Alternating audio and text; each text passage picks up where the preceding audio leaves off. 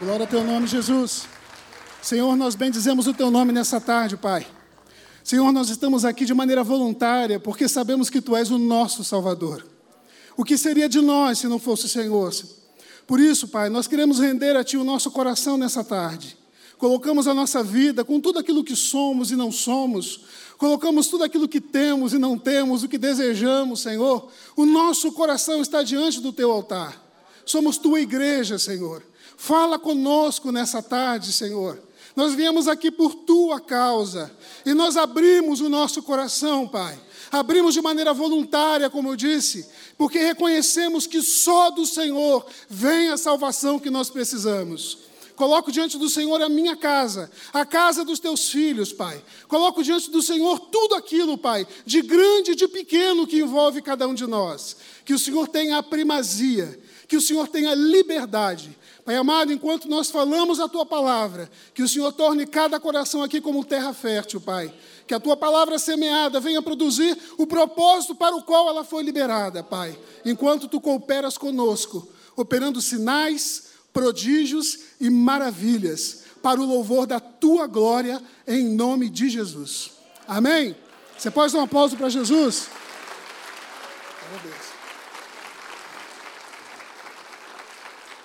Você pode se assentar?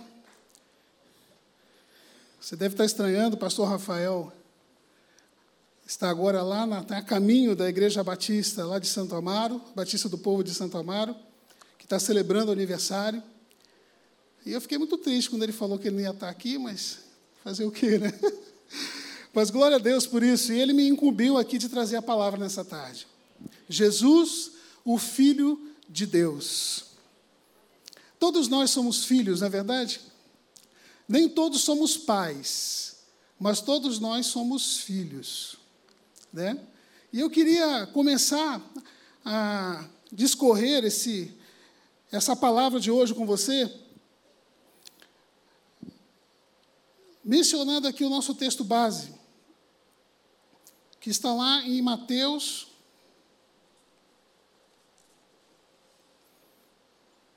Mateus 16, 16. Na última parte, que diz assim: Tu és o Cristo, o Filho do Deus vivo. Amém? Pedro, quando fala isso para Jesus, foi mediante uma pergunta. Jesus chama os seus discípulos ali e ele fala a respeito do que as pessoas estavam dizendo sobre ele. Uns diziam que ele era Elias, outros diziam que ele era João, e Jesus pergunta: E vocês? Quem vocês dizem que eu sou? E Pedro responde: Tu és o Cristo, filho do Deus vivo. E eu queria perguntar para vocês, meus irmãos e irmãs, quem é o Deus vivo para você? Quando a gente fala nesse Deus que criou todas as coisas, nesse Deus que sustenta todas as coisas, nesse Deus que não mensurou os sacrifícios por amor de mim e de você, visto que Ele entregou o seu próprio filho para morrer na cruz no nosso lugar. Eu te pergunto: quem é esse Deus vivo para você?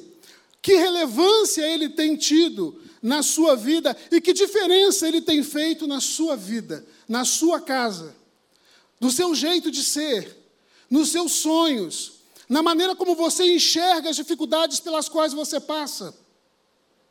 Será que só eu passo lutas aqui? Não. Será que só na minha casa tem coisa para consertar?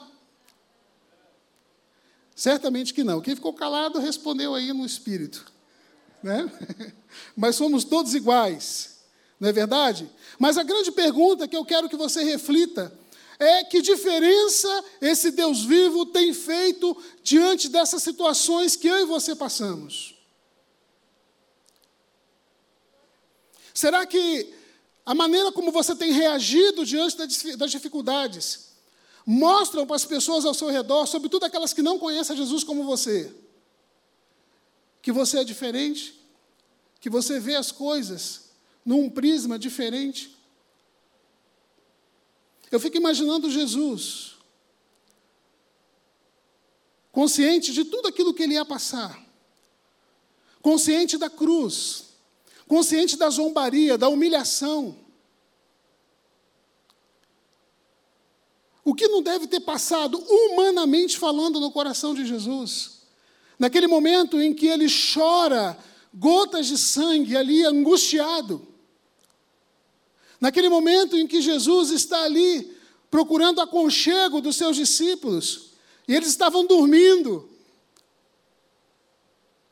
Quantas vezes eu e você buscamos aconchego? Buscamos uma resposta, buscamos um ombro amigo, buscamos uma mão estendida. E parece que nessas horas mais críticas, na hora que você está ali, Senhor, tem momentos que não aparece ninguém. Imagina Jesus ali, naquela hora. Só que eu quero te lembrar que, mesmo que não apareça ninguém, você tem um Pai celestial que está ali junto com você, que está ali junto com você para o que der e vier. Porque, como eu disse, ele não mensurou esforço quando ele deixou o filho dele morrer no meu e no teu lugar. O que não faria o Senhor por mim e por você?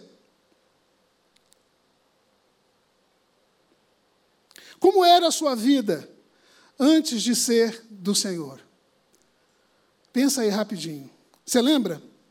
Quando você não era de Jesus, como que estava a sua vida? Como tem sido a sua vida hoje que você pertence a Ele? Talvez alguém tenha entrado aqui nessa tarde sem nunca ter tido um encontro com Jesus. Eu quero falar um pouquinho a respeito da diferença que existe de quando nós não conhecemos o Senhor para hoje, quando nós conhecemos o Senhor. Dizer que temos a Jesus é muito fácil. É muito comum se ouvir essas coisas, vocês concordam? Mas a proposta de Deus, para mim e para você, é que eu e você sejamos propriedade dEle.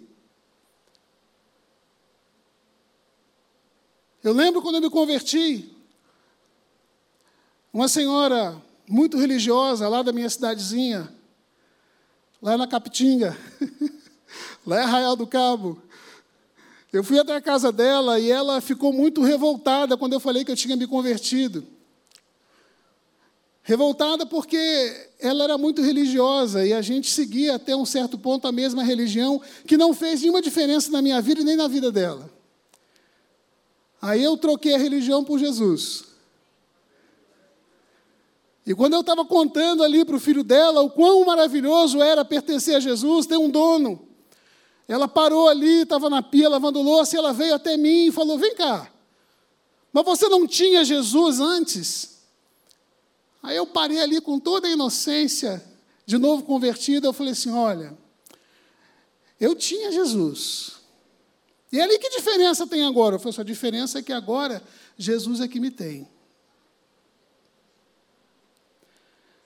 Meu irmão, minha irmã, a principal característica dos ateus é viver como se Deus não existisse. Você concorda comigo? Ateu não é aquele que fica gritando ali, eu não acredito em Deus, eu não acredito em Deus. Não. Ateu é aquele que vive como se Deus não existisse. E eu quero dizer para você que tem muitos crentes vivendo hoje desse jeito. E não receba isso como uma acusação. A palavra de hoje, ela quer fazer com que eu e você nos posicionemos. Tomemos consciência do lugar aonde Deus nos colocou através de Cristo Jesus, da paternidade de Deus sobre a vida de Cristo Jesus e da paternidade dele sobre a minha vida e sobre a tua vida. Nós temos um pai. Talvez quando eu falo para você de pai, venha no seu coração aquele pai terreno, aquele pai que muitas vezes, mesmo tentando acertar, errou muitas vezes em muitas áreas. Talvez você olhe para dentro de você mesmo como pai e você reconheça que tem muita coisa que você precisa melhorar como pai. Mas o nosso Deus é poderoso para mudar a nossa história de paternidade, para tirar a orfandade do coração daqueles que não têm uma história muito feliz quando se fala de paternidade. E para transformar a minha vida e a tua vida num pai segundo o nosso Deus Todo-Poderoso. Para que os nossos filhos não repitam as nossas histórias, mas que o Senhor tenha a liberdade de escrever uma nova história através daqueles que vêm depois de nós. Amém? Quem é Deus para Jesus? Mateus 3, 16 17 diz assim: Assim que Jesus foi batizado, saiu da água. Naquele momento, os céus se abriram e ele viu o Espírito de Deus descendo como pomba e pousando sobre ele.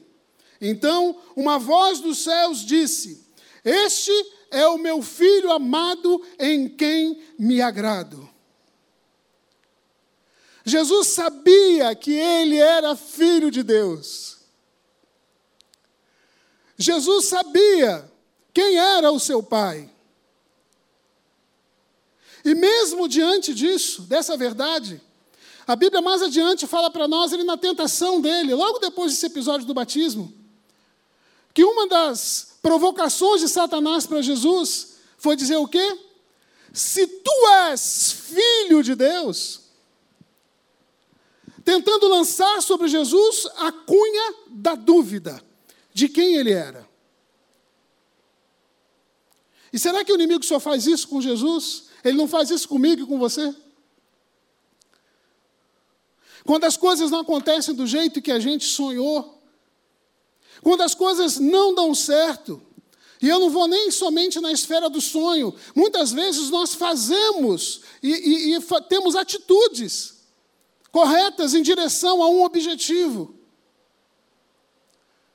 E quando esses objetivos, mesmo diante dos nossos esforços, não dão certo, vai dizer que sou eu que, que dou uma.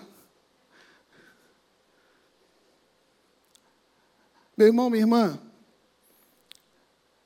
mesmo que tudo dê errado na minha vida, mesmo que aquilo que eu sonho e desejo que aconteça não venha acontecer, eu continuarei louvando, exaltando e glorificando o nome do meu Deus. Porque eu sei de onde foi que Ele me tirou. Eu sei quais são os propósitos dele para a minha vida. E eu falo aqui com todo temor e tremor. Não que eu deseje que isso aconteça, mas mesmo que eu chegue todo estripiado, eu vou estar no céu com você. Em nome de Jesus. João 14, 8 e 9 diz assim: Disse Filipe, Senhor, mostra-nos o Pai e que isso nos basta. E Jesus respondeu: Vocês não me conhecem? Você não me conhece, Filipe? Mesmo depois de eu ter estado com vocês durante tanto tempo? Quem me vê, vê o Pai. Como você pode dizer, mostra-nos o Pai? Mais uma vez, Jesus afirma para mim e para você, através da sua palavra, que ele sabia que ele tinha um pai e quem era o seu pai.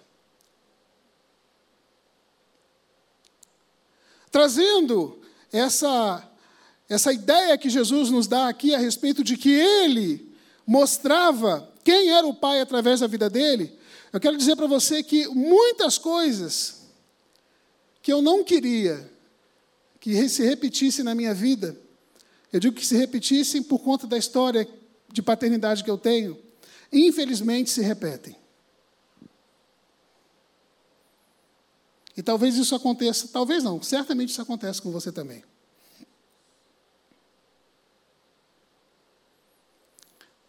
Mas quando Jesus entrou na nossa vida, Ele nos chamou para termos uma nova paternidade.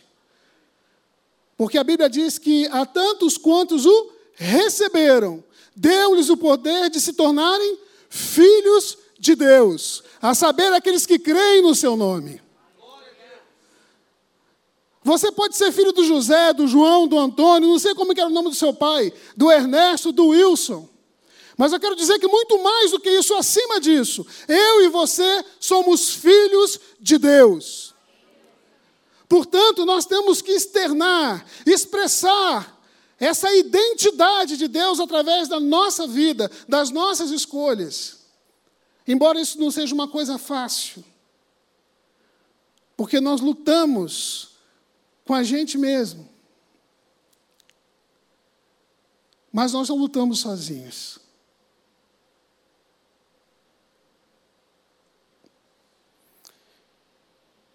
Jesus, lá em João 5,19, disse assim: Jesus lhe deu esta resposta: Eu lhe digo, verdadeiramente que o filho não pode fazer nada de si mesmo, só pode fazer o que vê o pai fazer, porque o que o pai faz, o filho também faz.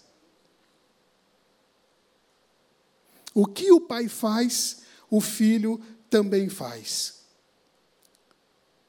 Tudo que Jesus viveu aqui na face da terra expressava a pessoa de Deus, o Pai.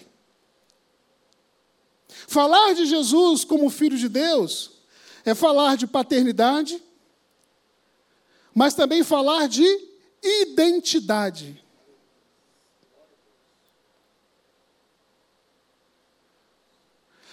O que que a minha família consegue enxergar em mim que chama a atenção para Deus, o Pai. E eu falo minha família porque quem me conhece mais é a minha família, minha mulher e a minha filha que vivem comigo dentro de casa. Elas conhecem tudo de bom, ou melhor, elas conhecem o pouco de bom e tudo de ruim que existe em mim. Mas tem coisa boa também, viu, irmãos? Em nome de Jesus. Mas tem muitas coisas, como eu falei para vocês, que a gente mesmo não percebe. Mas quem está de fora percebe. Que a gente acaba repetindo, a gente acaba fazendo aquilo que a gente aprendeu a fazer. Porque quando eu e você nascemos, nós somos como uma folhinha em branco. E as coisas que vão acontecendo comigo e com você vão escrevendo nessa folhinha, vão amassando, vão deixando marcas. Mas a Bíblia diz que aquele que está em Cristo Jesus, nova criatura é. Eis que tudo se fez novo. Deus pode fazer uma folhinha de papel nova. E qual que é o meu papel e o teu papel nessa história toda? Falando de papel, de folhinha. É confiar, buscar, não desistir, ir até o fim porque fiel é aquele que fez a promessa para cumprir tudo aquilo que ele prometeu para mim e para você.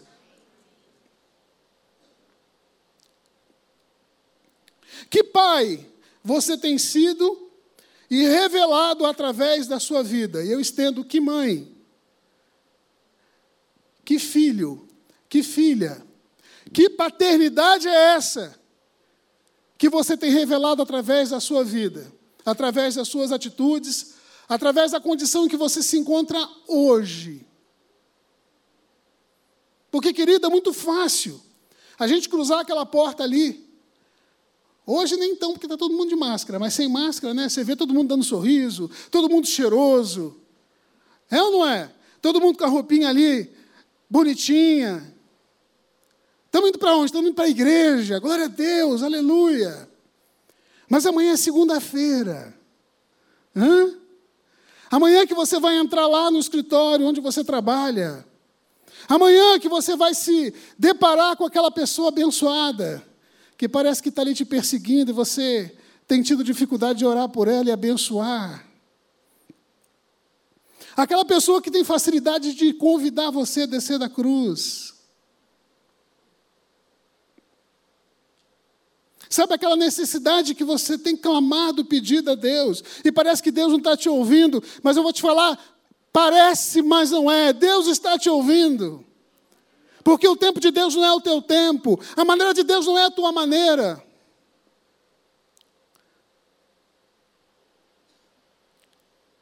Palavra do Senhor, lá em Mateus 16, 13 e 15. Diz assim: Chegando Jesus à região de Cesareia de Filipe, perguntou aos seus discípulos: texto que a gente leu aí no início. Quem os homens dizem que o filho do homem é? E eles responderam: Alguns dizem que você é João Batista, outros Elias, e ainda outros Jeremias ou um dos profetas. E vocês? perguntou ele. Quem vocês dizem que eu sou?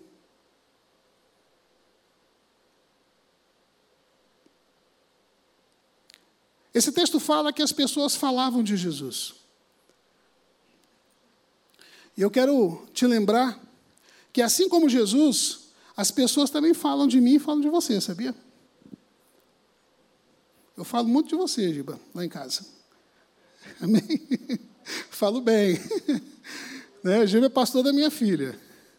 Né? E glória a Deus porque ela tem esse pastor. Mas estão falando de mim.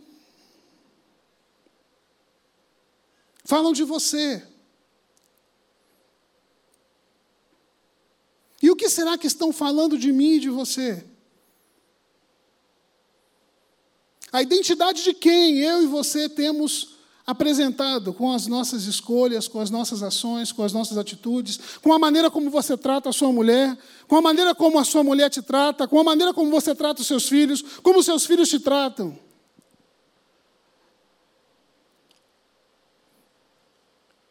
Eu não sei se alguém aqui mora em apartamento que seja um por andar. Não é o meu caso. Eu tenho, eu tenho vizinho de andar, embora ela seja surda. É surda, né? E a parede é grossa, graças a Deus. Mas o barulho que elas ouvem da nossa porta nem sempre é um barulho santo. A gente bota louvor, a gente ora.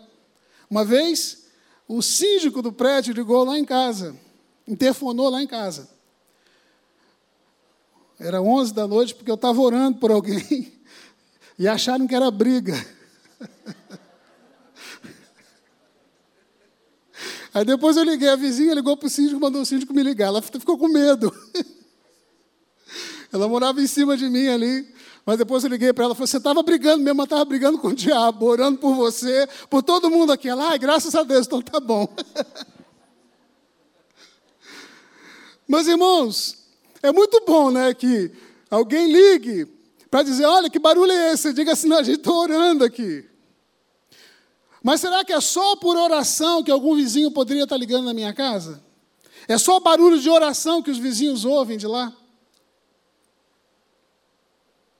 Da sua casa.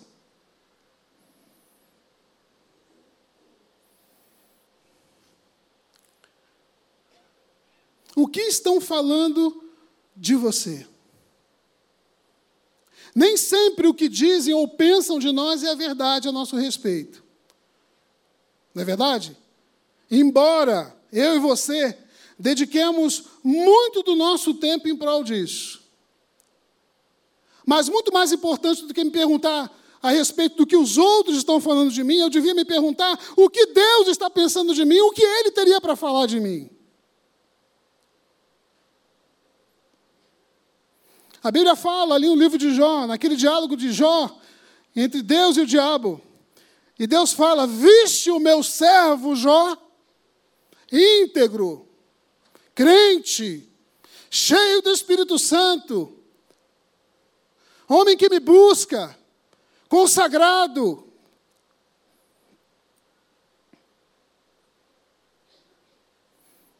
Se houvesse um diálogo entre Deus e o diabo a meu respeito, o que será que ele diria? Viste o meu servo Luciano? Viste o meu servo Giba? Viste o meu servo Alex?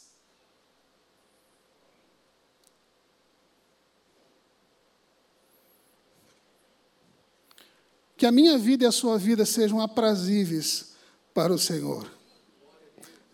Que a exemplo do que Deus falou sobre Jesus, Ele também possa dizer de mim e de você: Eis o meu servo, eis a minha serva amada, em quem eu tenho prazer. Em nome de Jesus. Você pode não ter tido um pai perfeito, como eu falei. E por isso você tem manifestado atitudes e comportamentos disfuncionais. Emoções sequeladas, doentias. Mas eu te convido nessa tarde para que você nunca se esqueça que você tem um Pai celestial que te adotou e que te chama de filho e filho amado. Essa semana, eu. É muito legal, né? Quando você conhece um pouquinho mais de você mesmo, eu estou seguindo um, um roteiro aí de autoconhecimento, graças a Deus por isso para que eu possa me enxergar, não os meus próprios olhos, que são muito complacentes comigo, né? mas me enxergar os olhos dos outros. E essa semana me foi dita a seguinte palavra: que aquilo que eu sou, aquilo que eu penso, como eu ajo, tem um componente muito forte aí das nossas lembranças e memórias. Memórias e lembranças lá da nossa infância de coisas que você não tinha consciência do que eram, mas que pelo fato de você não ter consciência, elas não deixaram de marcar a sua vida. Onde que eu quero chegar? Eu já comentei aqui algumas vezes para vocês que eu sou filho de pai alcoólatra, ex-alcoólatra. Meu pai não é mais alcoólatra. Meu pai morreu, se encontra na glória, e ele deixou de ser alcoólatra e se entregou para Jesus. Mas na minha infância, não poucas vezes, eu presenciava muitas brigas e guerras do meu pai com a minha mãe dentro de casa. Você imagina eu ali com cinco, seis anos, uma irmã e um irmão menor ali, e a gente era acordado com gritaria, com quebradeira, com barulho de coisa quebrando, e grito de pavor e correria. E a gente não sabia o que fazer, porque a criança, ela busca segurança no pai e na mãe. São as primeiras referências de segurança que uma criança tem, é o pai e a mãe. E filho que vive no meio de gritaria, no meio de confusão entre pai e mãe, ele cresce inseguro, ele cresce sequelado, Porque, como me foi dito, eu, isso desceu para o meu coração, porque é a pura verdade. A criança ela não tem noção. Na hora que ela vê um ambiente de violência, um ambiente de, de ofensa, isso traz sobre ela um sentimento de morte. A criança vê a briga de adultos como algo que traz uma sensação de morte para ela.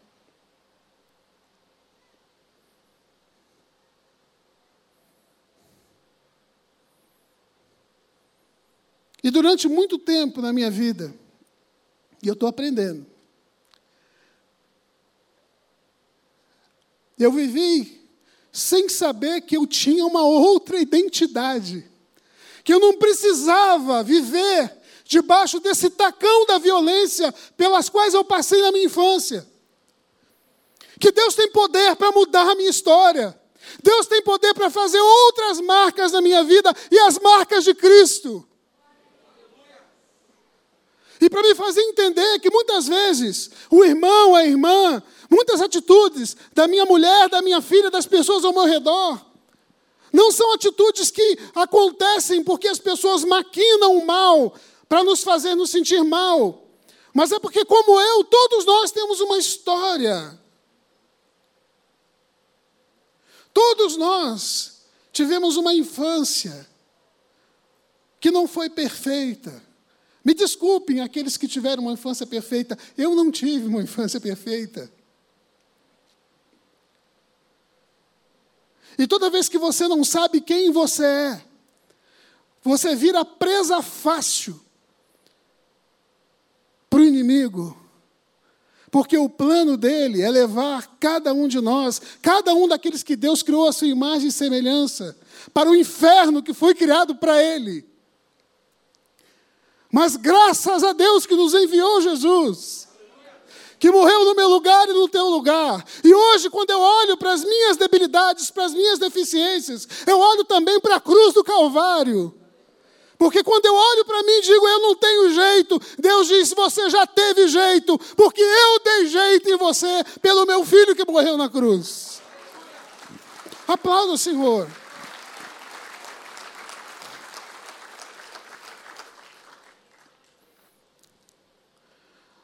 João 1 fala a respeito de Natanael. Ao ver Natanael se aproximando, disse Jesus: Aí está um verdadeiro israelita, em quem não há falsidade. E perguntou Natanael: De onde me conheces?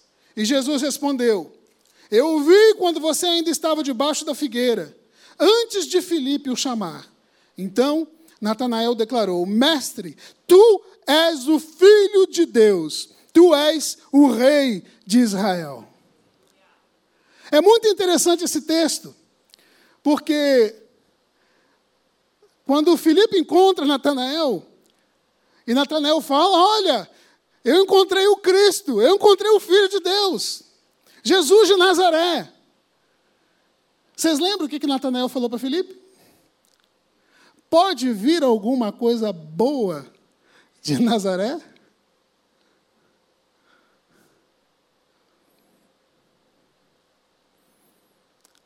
E se Jesus viu Felipe lá, quando encontrou com Natanael, Jesus sabia também do que Natanael tinha dito a respeito dele para Felipe. Só que no lugar de Jesus ficar dodói, já pensou alguém dizer assim, ó, pode vir alguma coisa boa lá de Diadema?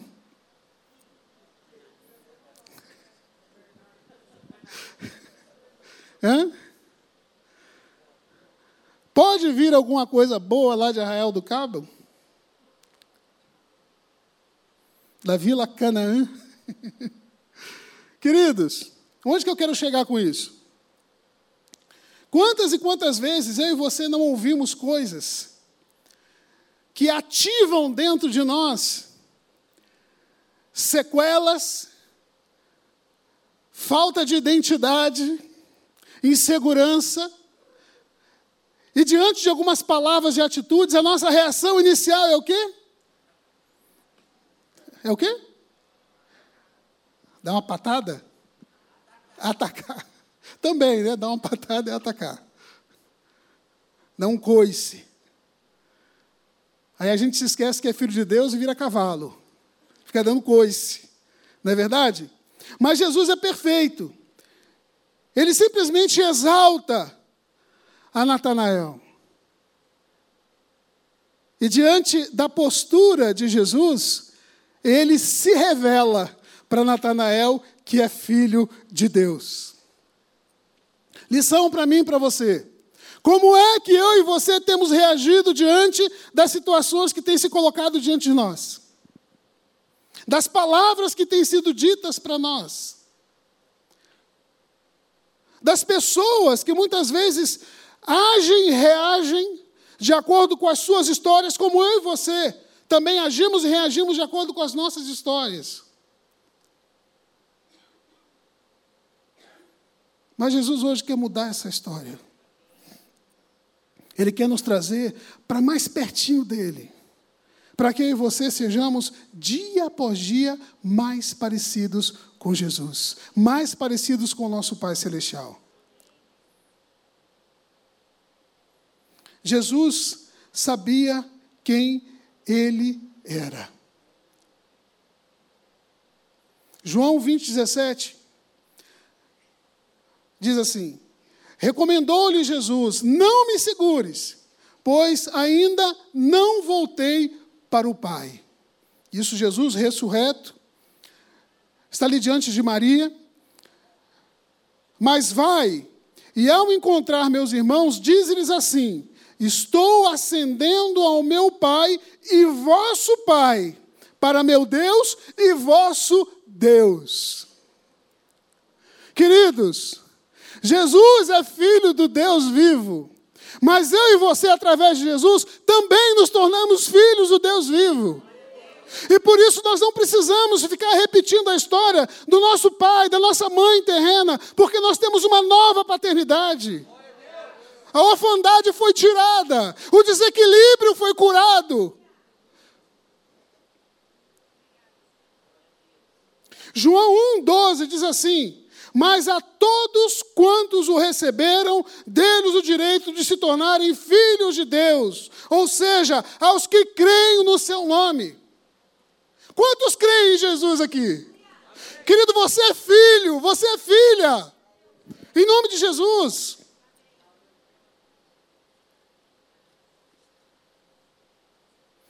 Deus tem uma nova história para escrever na minha vida, através da minha vida, na sua vida e através da sua vida.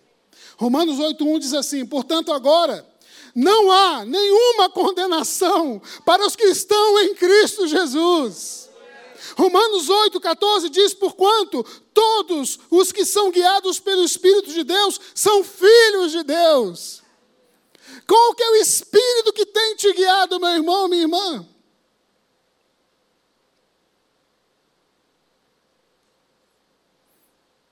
Eu lembro de um irmão de uma igreja, da igreja onde eu conheci a Miriam. Era irmão do pastor, o Rogério. E ele costumava dizer o seguinte, né? Ele pegava, alguém estava no trânsito e cruzava o farol vermelho e falava assim, o anjo ficou lá atrás, ó. o anjo parou. Né? Você está sem o anjo. Querido, qual que é o espírito que tem te guiado? Qual que é a motivação do teu coração. A gente está vindo agora de um congresso de pais e filhos aqui na semana passada, que foi tremendo. Deus falou grandemente comigo, e eu creio que falou com você também. Deus me fez repensar várias coisas a respeito da minha paternidade, da maneira como eu tenho criado a minha filha, da minha postura, da maneira como eu tenho me dado com a minha mulher dentro de casa, o que ela tem visto dentro de casa. E a Sofia é uma benção. Não é porque é minha filha, não, mas Deus tirou assim do, do que havia de mais precioso no baú celestial e entregou para a gente, que é a Sofia. A Sofia, ela quer ser médica. Tem estudado. Em casa está cheia de apostilas, coisa que ela pega com amigos que já fizeram vestibular. Eu já falei para ela, ó, filha, fazer medicina tem que ser pública, hein? Em nome de Jesus. Mas eu creio também que se Deus quiser que ela faça uma faculdade particular, Ele vai nos dar condição de pagar a faculdade para ela. Porque esse sonho, eu creio que é um sonho que Deus colocou no coração dela. Mas aonde que eu quero chegar? Eu quero que a minha filha seja médica. Eu tenho orado para Deus, para que Deus a ajude, para que Deus crie maneiras e mecanismos para que ela consiga alcançar esse sonho, porque não é só dela, é meu e da Miriam também, que somos os pais dela. Mas eu vou te dizer que muito mais do que desejar que a Sofia seja uma médica usada por Deus na medicina. E ela quer ser cardiologista, cirurgiã cardíaca. Ou cardiocirurgiã. Muito mais do que ser uma cardiocirurgiã. Eu quero que Sofia seja uma bênção na mão de Deus. Que ela seja uma mulher cheia do Espírito Santo. Que ela seja uma mulher que o Senhor olhe para ela e diga: Eis aí a minha filha amada, em quem eu tenho prazer. Muito mais do que sucesso na profissão, meu irmão, minha irmã. Os nossos filhos precisam ser um sucesso com Deus. Porque o próprio Espírito testemunha ao nosso espírito que somos filhos de Deus. Romanos 8,16. Você pode não ser um pai perfeito, uma mãe perfeita, mas se você desejar, o Senhor pode imprimir as marcas dele em você. Nossos valores, a maneira como pensamos e agimos, como eu disse, são construídas pelas nossas memórias.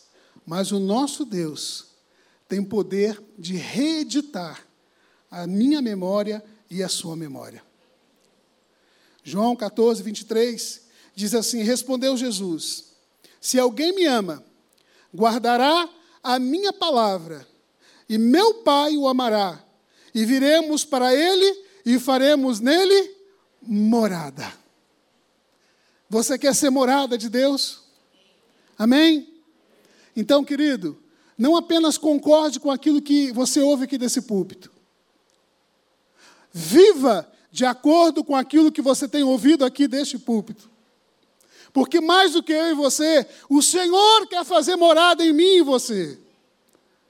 E a morada, para que o Senhor esteja ali habitando, não pode ser de qualquer jeito.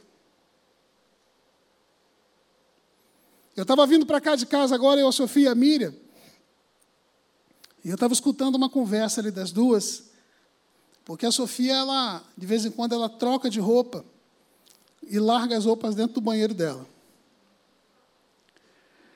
Na pressa, claro, né? não é sempre que ela faz isso, só quando está com pressa. E nós temos uma família de amigos que frequenta a nossa casa ali, que tem duas menininhas pequenininhas, o Rafael ali do Kids, Rafael e Gisele.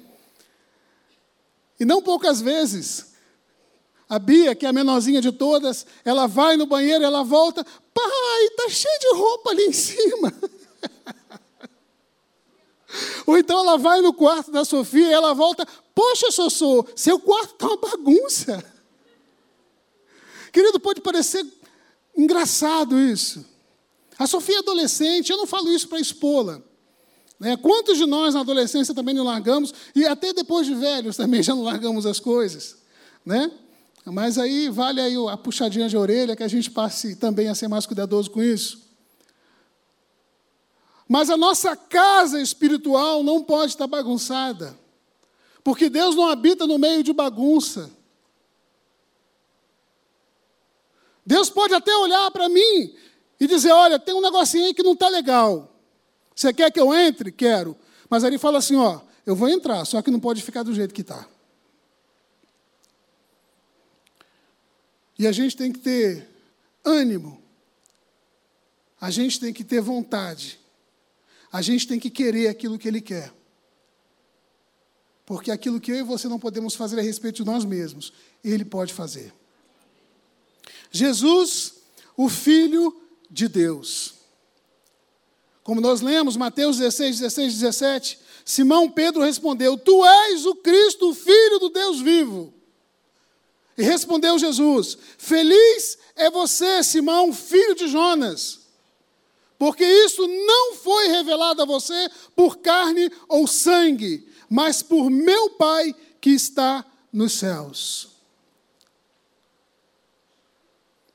Para quem não é espiritual, para quem vive de acordo com a mentalidade deste mundo, é difícil entender, dizer que nós pertencemos a Jesus, dizer que quem manda em nós é Jesus. Mas para aqueles que têm o Espírito Santo de Deus, não somente é fácil entender, mas também de dizer: não há outra maneira melhor para se viver do que essa. Como é que está o seu coração e a sua mente, meu irmão, minha irmã? Você está mais para esse século? Ou você está mais para o Espírito Santo de Deus? Jesus realizou na presença dos seus discípulos muitos outros sinais. Está escrito lá em João 20, 30 e 31. Sinais milagrosos que não estão registrados neste livro. Mas estes que estão registrados foram escritos para que vocês creiam que Jesus é o Cristo, o Filho de Deus, e crendam, tenham vida em seu nome. Amém? Jesus precisa ter vida, ele precisa viver através de mim e de você. A minha vida precisa mostrar que o nosso Deus vive. A minha vida precisa dar espaço para Deus, para Ele operar em mim as transformações que, melhor do que eu, Ele sabe que precisam acontecer. Jesus, como Filho de Deus, Ele é revelado como Filho de Deus pelo próprio Deus. E isso não é natural. Por isso que eu e você temos que falar do Evangelho. Por isso que eu e você temos que pregar. E pregar muitas vezes é com a boca fechada. Pregar com as nossas atitudes, com a nossa vida.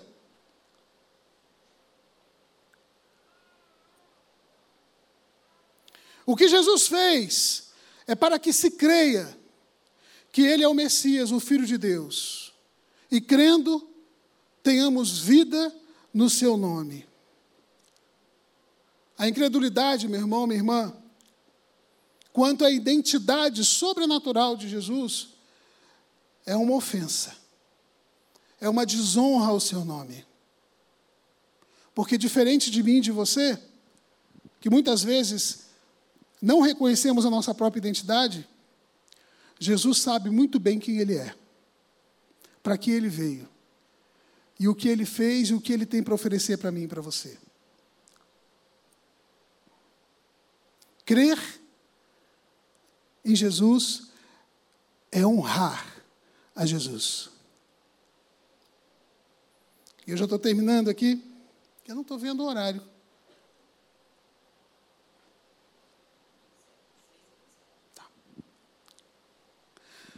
Ontem, vocês sabem que eu faço um trabalho ali na BCP, faço nada na BCP, na verdade. Quem faz é o resto do povo. Eu só vou lá para pregar, às vezes ajudo a servir o café né, e, e, e, fico ali pela misericórdia de Deus. Eu costumo dizer que eu saio da BCP depois do café da manhã e do almoço do pessoal, é, muito mais abençoado do que eles pensam que foram abençoados por minha vida. Ali eu sou desafiado a ser crente. Ali eu sou desafiado a manifestar o verdadeiro amor de Deus, amor esse com o que eu fui alcançado. E ontem, lá na BCP, aconteceu uma coisa que me deixou muito triste, muito muito sentido, porque irmãos, nós somos muito limitados. Diante daquela situação ali, porque eles chegam lá, tomam um banho, eles trocam de roupa, eles tomam café, ouvem a palavra de Deus, entregam a vida para Jesus, louvam, almoçam, depois disso eu saio de lá e volto para minha casa. Mas eles não, eles saem de lá e voltam para a rua. E uma coisa que eu gosto de fazer ali é que enquanto eles estão tomando café, eu passo de mesa em mesa, cumprimento cada um deles e pergunto o nome deles. Pergunto a história deles, de onde eles são. E não poucos daqueles que estão ali são filhos de crente. Não poucos. Muitos deles costumam dizer: Não, pastor, eu conheço esse louvor, eu conheço essa música, eu conheço essa palavra, porque eu era de igreja, meu pai era de igreja. Querido, será que todo mundo que é de igreja é crente? Porque eu não consigo entender como que um pai ou uma mãe que é de Cristo consegue fazer com que o filho chegue num estado desse. E eu não falo isso para acusação, irmãos. Porque eu vou dizer para vocês que eu reconheço que tem coisas que os nossos filhos aprendem que a gente não sabe onde foi. Lá em casa não foi. Mas isso só nos traz uma responsabilidade maior de que nós precisamos estar ali, ó, com o Senhor, para que eles tenham vigor, musculatura espiritual, para aprender a rejeitar, reconhecer e rejeitar aquilo que não é de Deus. Ontem eu conheci o Rian, ali na, na BCP. Rian é um rapaz de 18 anos.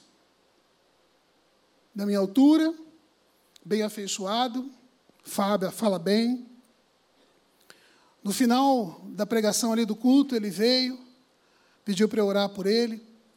E como eu costumo fazer, eu comecei a conversar e perguntar para o Rian de onde ele era. Quem eram os pais dele. E ele me disse que ele nasceu aqui em São Paulo. Coincidentemente, ele foi criado num bairro que eu conheço. Ele falou que a mãe dele vivia lá na Vila Sabrina, lá no, na Zona Norte. O pastor Alex talvez conheça ali a Vila Sabrina. E o pai dele botou a mãe para fora de casa, porque a mãe é viciada em crack. A mãe estava roubando as coisas dentro de casa, nunca deu atenção para ele como filho.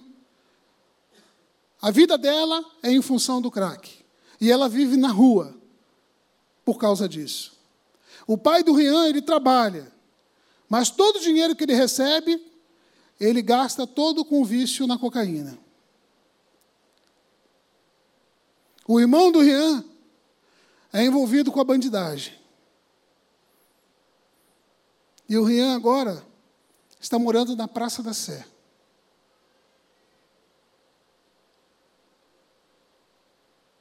Eu orei por ele, nos abraçamos, choramos juntos.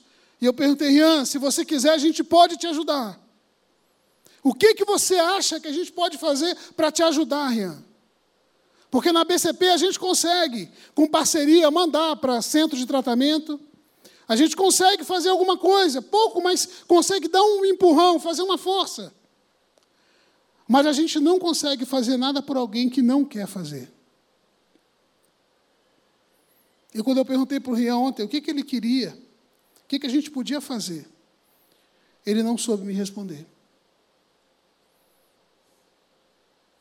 A falta de paternidade gera falta de identidade. E a pessoa vive como se fosse algo diferente do ser humano. Porque o ser humano tem intelecto e raciocínio, ele sabe o que é bom, sabe o que é ruim. Mas quando você perde a referência, as coisas ficam muito complicadas. Na vida, pensamos em agradar as pessoas para estarmos próximos dela. Não é verdade? Eu lembro quando eu tinha 13 anos de idade lá em Arraial do Cabo, quando alguém que era usuário de drogas, eu tinha 13 anos, perguntou para mim assim: Você usa também? Você fuma maconha? Eu nunca tinha fumado. E eu falei assim: Eu fumo. E sabe por que eu falei isso? Para ser aceito. Porque para mim aquela pessoa era importante. E eu queria ser amigo dela. E sendo amigo dela, eu tinha que fazer o que ela fazia. Até que passou lá o, o cigarro da maconha, eu fumei, porque eu não podia desmentir aquilo que eu tinha dito. Aí o bichão me pegou pelo pé. E foram 14 anos nessa vida. E eu, em coisas piores do que essas. Mas onde que eu quero chegar? Se humanamente falando, é natural que a gente, para agradar as pessoas, para estar próximos dela, a gente gosta de fazer aquilo que agrada a ela, a pergunta que eu quero deixar para mim e para você nessa tarde é: e quando a gente fala de Deus? Você está disposto a fazer aquilo que agrada ao coração de Deus? Você enxerga valor em estar próximo de Deus e por isso você está disposto a fazer aquilo que agrada o coração dele? A paternidade de Deus implica na identidade de Cristo. Cristo, o Filho de Deus. Jesus, o Filho de Deus. Quem olhou para Jesus aqui na face da terra via e reconhecia o Pai através da vida de Jesus. Jesus veio manifestar essa pessoa de Deus, o Pai, aqui na terra, para dividir essa preciosidade comigo e com você. E eu te pergunto, igreja, o que, que nós temos feito com isso?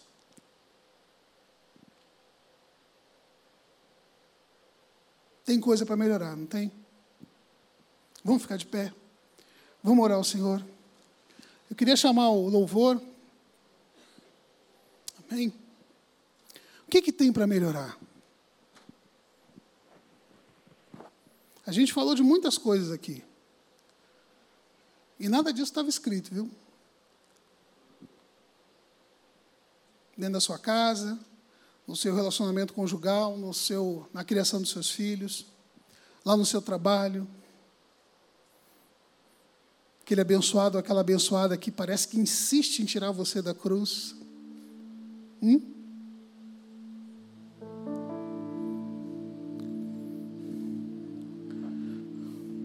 O Senhor não traz uma palavra dessas numa tarde de domingo para a sua igreja,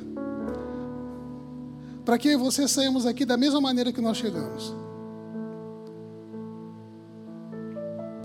E o primeiro passo que eu e você podemos dar para que possamos realinhar, ressignificar essas marcas que a gente traz no coração e que por consequência tem distribuído aí a torta e a direita. O primeiro passo que eu e você podemos dar é assumir um compromisso com Jesus.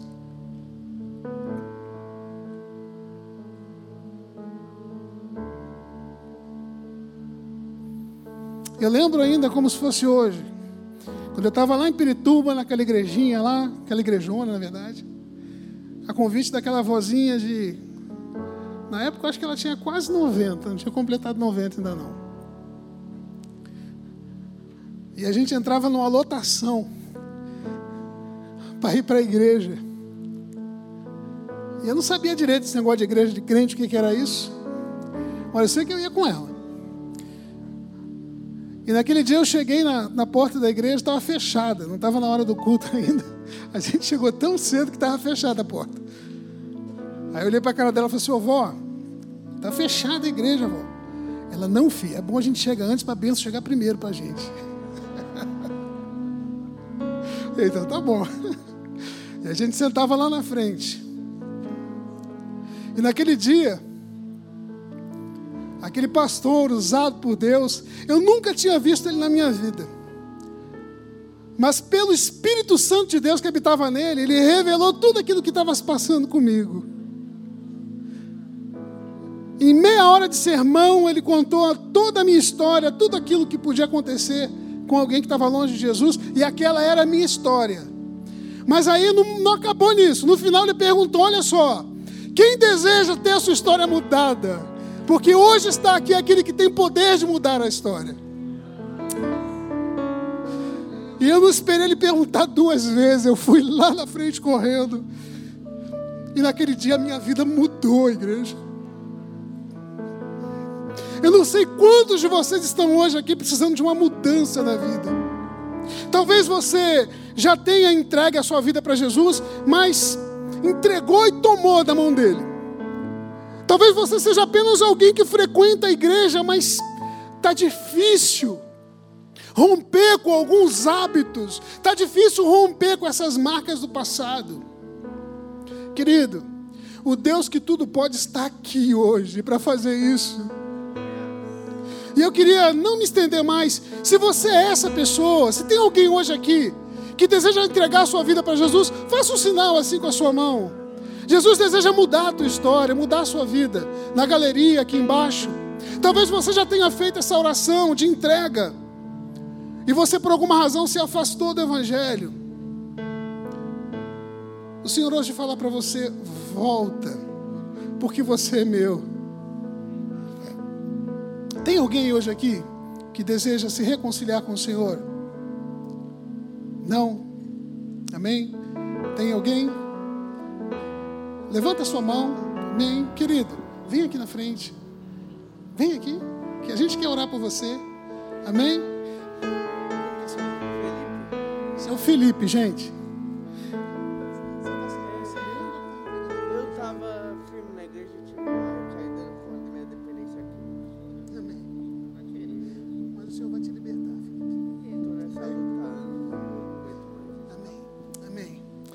Felipe está se reconciliando com Jesus.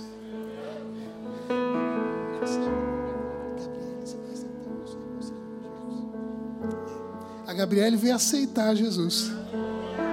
Você pode dar um aplauso para o Senhor?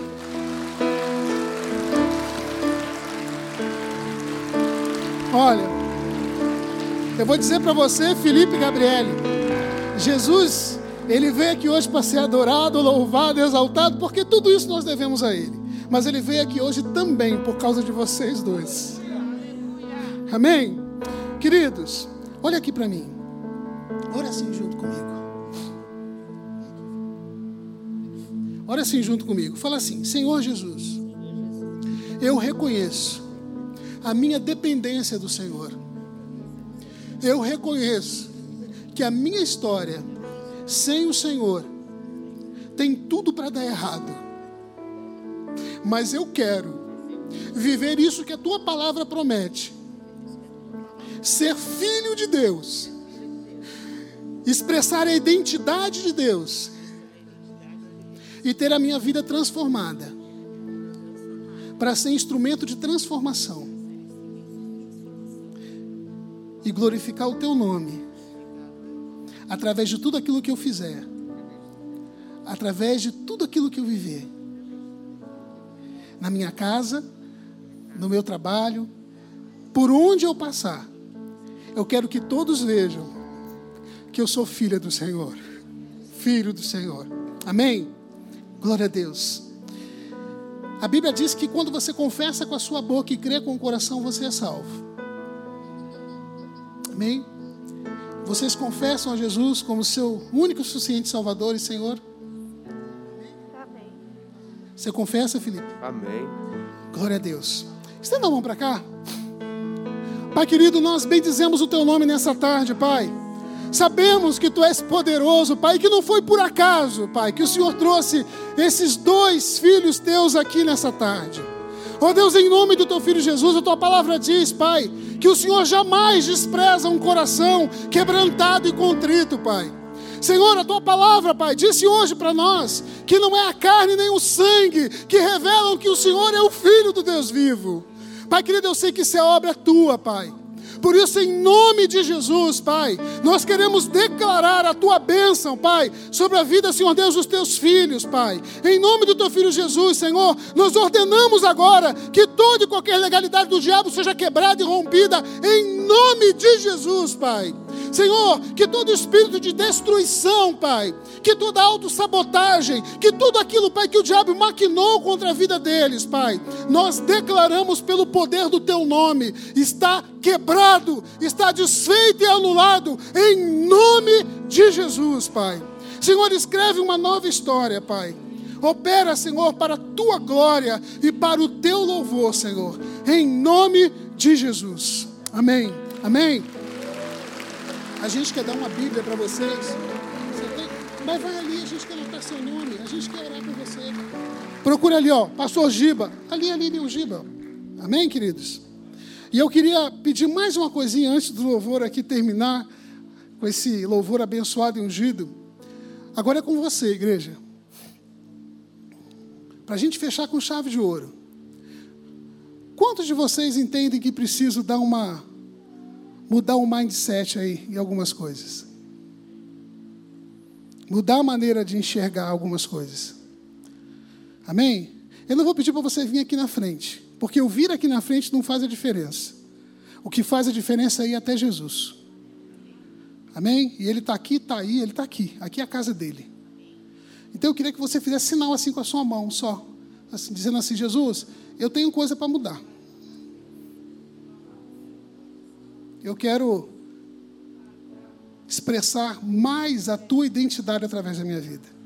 Amém? Então, ora assim junto comigo. Pai querido, nós louvamos o teu nome, Pai. Te bendizemos, Senhor, porque tu és aquele, Pai, que descortina, Pai, as coisas ocultas do nosso coração. Senhor, muito obrigado porque o Senhor traz à tona, Pai, muitas das coisas que já cauterizadas nós mesmos não estávamos conseguindo enxergar mas nós cremos no teu poder, Pai. Por isso, em nome de Jesus, Senhor, que o fogo do teu espírito seja derramado agora sobre a tua igreja, Pai. Que nós recebamos agora exemplo dos teus discípulos, línguas como de fogo. Sim, Senhor, tocando em cada um de nós nessa tarde, Pai. E que esse fogo não se apague, que esse fogo, Pai, esteja conosco na nossa casa, no nosso trabalho, em tudo aquilo que nós fizermos, Pai. Senhor, que nós tenhamos uma semana onde todos possam olhar para nós e possam dizer: há algo diferente em você, e você possa responder: é o Senhor que marcou a minha vida, é o Senhor que me chamou de filho, de filha. Ó oh Deus, em nome do teu filho Jesus, nós queremos declarar nessa tarde, Pai, que a nossa família é tua. Nós queremos declarar nessa tarde que os nossos filhos são teus. Nós queremos declarar nessa tarde que nós pertencemos a Ti, Pai. E te pedimos, Senhor, transforma-nos, porque tudo que nós queremos mais, Senhor, é nos parecermos contigo. Que a exemplo de Jesus, Pai, nós possamos dizer, Pai, que o mundo conhece o Senhor olhando para nossas vidas. Nós oramos assim, Pai, porque cremos, porque reconhecemos que essa é a vontade do Teu coração a nosso respeito. E por isso nós damos ao Senhor toda glória, toda honra, todo louvor e toda exaltação em nome de Jesus. Amém? Eu queria que você não saísse, eu queria que você louvasse junto conosco. Amém? É rapidinho, o culto já está na hora de terminar. Mas vamos louvar. Será que o nosso Deus merece o nosso louvor e a nossa adoração? Amém? Que o Senhor te abençoe e te guarde. Que o Senhor faça sobre você a vontade boa, perfeita e agradável dele. Que o grande amor de Cristo, que o amor do Pai e as consolações do Espírito Santo de Deus estejam sobre você, sobre a tua casa, sobre a tua vida, sobre tudo aquilo que você fizer em nome de Jesus. Amém. Encontrar aqui não é o seu lugar, um amor assim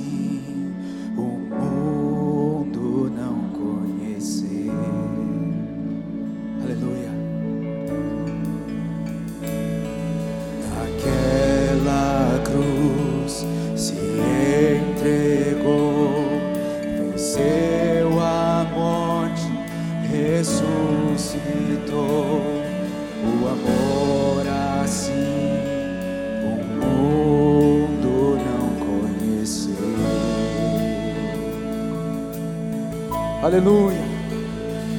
No altar de adoração, seja sempre exaltado, Jesus, Filho de Deus, deixou a sua glória, morreu em meu lugar.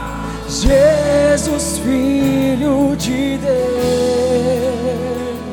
Tu és Jesus, Filho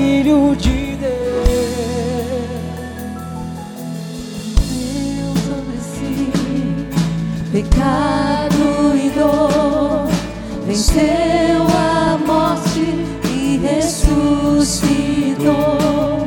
Um amor assim, o mundo não conheceu.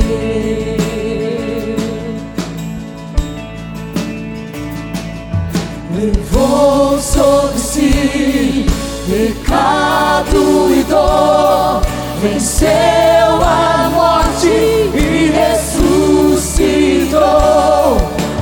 amor assim o mundo não conheceu.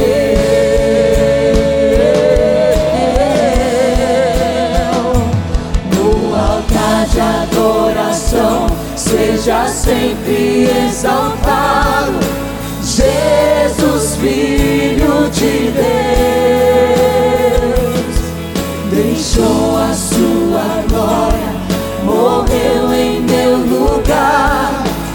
Jesus, Filho de Deus, no altar de adoração, seja sempre exaltado. Jesus, Filho de Deus, deixou a sua glória, morreu em meu lugar. Jesus, Filho de Deus,